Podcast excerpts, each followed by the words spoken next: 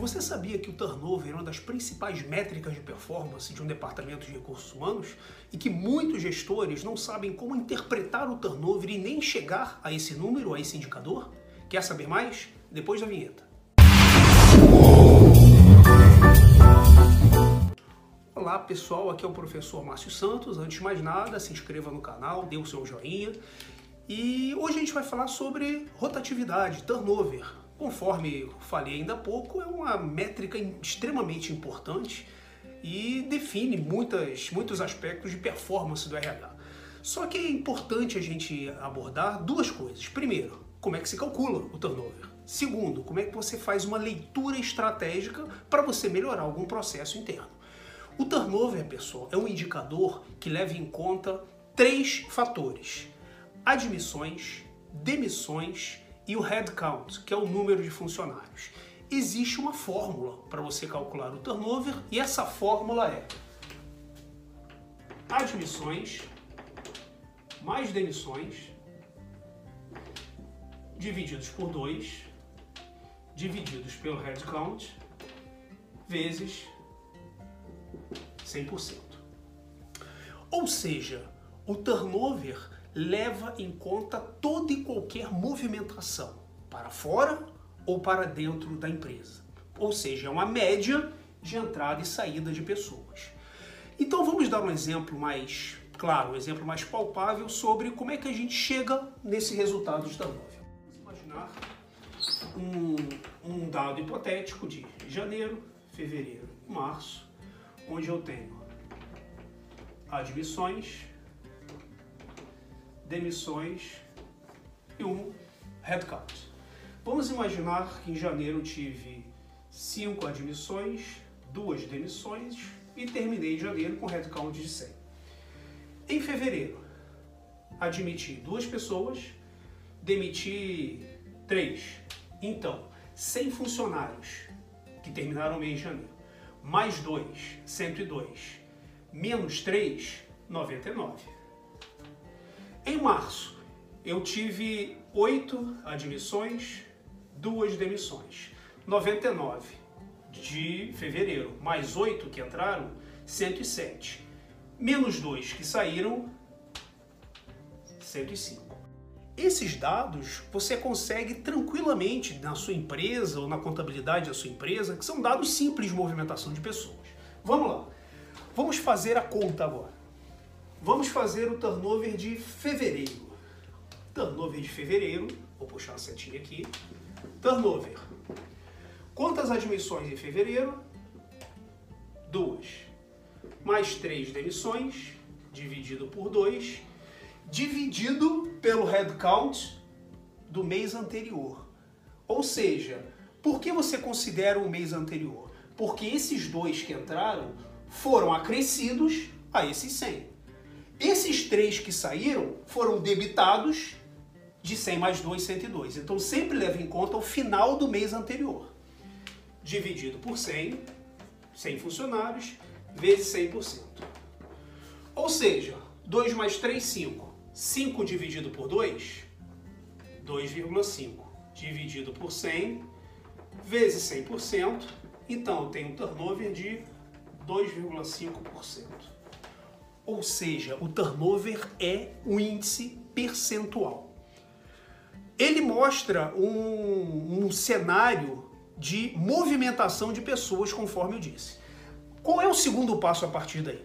Bom, o segundo passo é pegar esse número, vamos supor que esse seja o número da sua empresa, vamos, vamos imaginar uma empresa que tenha 10 lojas, que tenha 10 unidades de negócio diferentes, e o turnover seja de 2,5%. Segundo, o segundo passo. O primeiro foi chegar até o número e o segundo passo. Você tem que fazer uma comparação com o mercado. Qual é a média de turnover no seu segmento? Olha, pessoal, se você tem uma posição de gerência, você provavelmente tem acesso a outras pessoas que têm essa mesma posição em outras empresas do mesmo segmento que o seu. Esse aqui não é um número estratégico a ponto de ficar escondido a sete chaves. Dá para se ter acesso.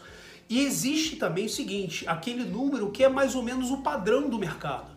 Se você considerar, por exemplo, loja de shopping, né, uma loja de roupas no shopping center, varejo, a média de rotatividade desse segmento de varejo de roupas é 15, 17%. Se você for pegar uma empresa de prestação de serviços, terceirização de mão de obra, de limpeza, vigilância, segurança, enfim, a rotatividade chega, chega a ser superior a 40%. Se você pegar operadores de telemarketing, 70% dos operadores de telemarketing não completam um ano na profissão. É, então, pessoas, existem determinados indicadores que definem mais ou menos a média de mercado. Então, o seu segundo passo é comparar se o seu índice está acima ou abaixo do mercado. E aí vem o terceiro passo. O terceiro passo é a estratégia do negócio. Vamos imaginar que nesse grupo de 10 lojas, a rede toda tem um turnover médio de 2,5%. Você agora vai ter que granular esse número. O que é granular esse número? É, abrir esse número, fazendo ele por unidade, por turno, por departamento. Sabe o que vai acontecer, pessoal? Se você tem um, um turnover médio de 2,5 na empresa toda, significa que tem algumas filiais que tem um turnover de 1,5, 1,8, 2, só que podem ter outras com turnover de 3, 4, 5. E se você tiver, tiver que tomar alguma ação, Onde é que você vai atuar? Exatamente nessas unidades cujo índice é superior à média.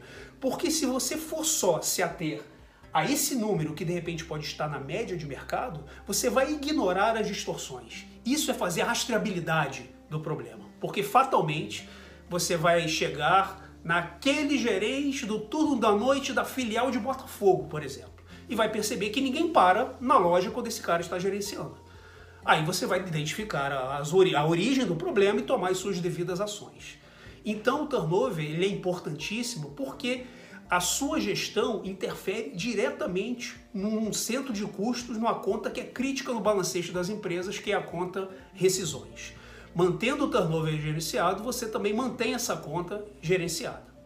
Só que alguns detalhes precisam ser levados em conta. Tá? Detalhe número um: Vamos imaginar que o, uma empresa expanda as suas atividades, vai abrir mais duas lojas. Então o que, que vai acontecer? Vamos startar o processo de recrutamento e seleção. Então o que, que vai acontecer com o número de admissões? Vai aumentar. Consequentemente, o que, que vai acontecer com o turnover? Também vai aumentar. Ou seja, nesse caso o turnover aumenta por entrada, por admissão de pessoas. Vamos imaginar que dois meses depois essas filiais, por um problema macroeconômico qualquer, não, não deem resultado. E a direção da empresa defina que é melhor fechar essas duas lojas. Haverá demissões. O que, que vai acontecer com o turnover? Vai aumentar, porque vai haver um aumento no número de demissões. Então, o aumento de turnover não necessariamente significa incompetência ou falta de gestão do RH. Às vezes é por uma questão estratégica da empresa. Um outro aspecto, quando o turnover aumenta por admissões, isso é saudável para a empresa, significa que a empresa está em ascensão. Mas aí o que, que o gestor precisa perceber? Se o número aumentar, como nós temos um paradigma na nossa cabeça de que aumento de turnover significa aumento de custos, o que, que o gestor precisa perceber na hora que for apresentar esse índice na reunião? Explicar que houve aumento de turnover porque a empresa está crescendo, porque a empresa está em ascensão. Outro aspecto que vocês precisam levar em conta. Esse aqui é o conceito acadêmico. Nos livros de gestão de RH você vai encontrar essa fórmula. Só que eu já prestei consultoria em empresas onde o RH utilizava como critério para definir turnover apenas demissões e o headcount. Ou seja, número de demissões dividido pelo número de pessoas, algo mais direto. É, não está necessariamente errado, porque esse é um critério que a empresa utiliza. Mas a recomendação é, se você vai escolher esse critério, vá com ele até o final. Porque se daqui a um ano, um ano e meio, você de repente alterar o critério quiser utilizar a fórmula correta, você perde o referencial histórico todo. Tá? Então, o uso dessa fórmula não é hermético. A empresa define a sua forma de controle. Outro aspecto importante: o headcount, normalmente consideramos apenas os funcionários ativos. Ou seja, se o indivíduo está encostado pelo INSS, licença maternidade, ele não entra no headcount. Ou seja, o headcount é só o quadro ativo da empresa. Porém, existem empresas que adotam como critério considerar no headcount todos os funcionários, todos os colaboradores da empresa, independente de afastamento ou não. Mais uma vez, o critério é a empresa que define, mas escolhendo esse critério, vá com ele até o final. Pessoal, e sinceramente, o, a conta propriamente dita é o menos complicado. O trabalho de um gestor mesmo não é necessariamente fazer contas ou fazer cálculos. Isso aqui o Excel faz. O trabalho do gestor é fazer a interpretação do número, saber por que, que esse número está alto, por que, que está baixo, se o turnover aumentou por admissões, por demissões. Esse é o trabalho gerencial de fato, ler o indicador. Eu, inclusive, pessoal, tenho uma, uma planilha em que eu costumo distribuir essa planilha para os meus alunos, enviar para os meus alunos, em que você coloca os dados de admissões, os dados de demissões, o headcount, ela já mostra automaticamente um gráfico de turnover mostrando sazonalidade, comparação entre os anos. Então esse, esse gráfico eu posso disponibilizar para vocês, se você deixar o seu comentário aqui embaixo, deixe o seu contato, que eu vou ter o maior prazer em enviar essa planilha para vocês. Uma planilha super simples, em que você inclusive escolhe o critério. Né? Se você, você pode escolher o critério da fórmula aderente ao conceito acadêmico, ou você pode escolher o chamado critério direto, né? que são demissões pelo headcount total. Bom, espero que tenham gostado do vídeo. Dúvidas, coloquem aqui nos comentários. Não esqueçam de dar o seu joinha, se inscrever no canal. A gente se vê. Felicidades, sucesso sempre.